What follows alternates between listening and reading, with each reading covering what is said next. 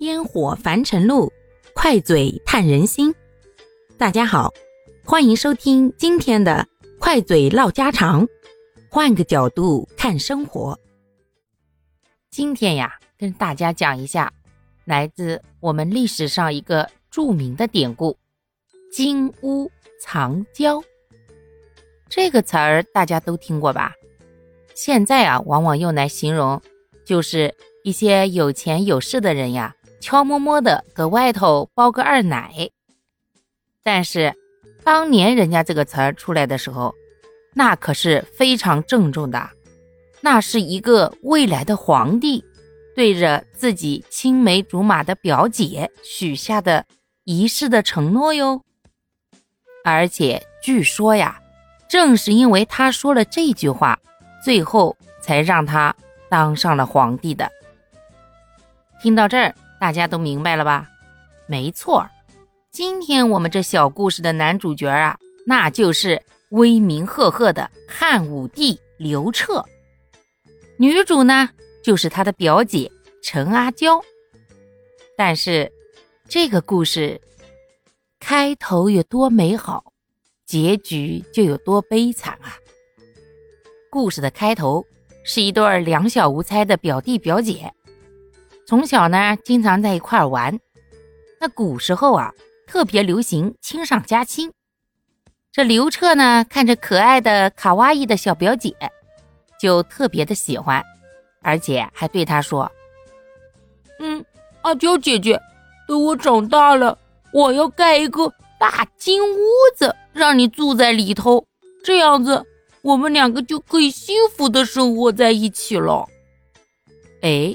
这话一说，那不光阿娇喜欢呀，阿娇她妈妈刘彻他姑姑馆陶公主听了更喜欢呀，于是立马决定就让阿娇嫁给刘彻，然后他帮着刘彻当上皇帝，这样他闺女陈阿娇那不就是皇后了吗？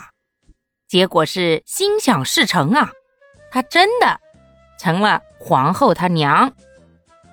可是，当了皇帝以后，这心就花了呀。何况这从小千娇百宠长大的阿娇，那脾气可是刁蛮千金型的。对于一个登了大位的高高在上的男人而言，那他喜欢的就是温柔写意型的了。这样刁蛮的，他慢慢就觉得挑战他当皇帝的威严了。于是。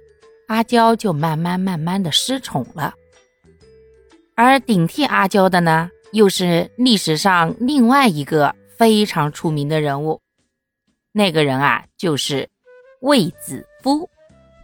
要说阿娇没有做过努力吗？那为了挽回她亲爱的表弟，她美丽的丈夫，她高高在上的君王的心，阿娇做了不少的努力。可是啊。狼心似铁呀，这一变心就再也回不了头喽。童话般的开头，最后结局却如此惨淡。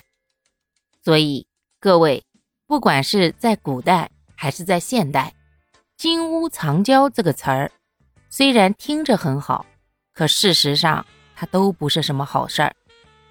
美女们呀，咱们呀可不要去当那。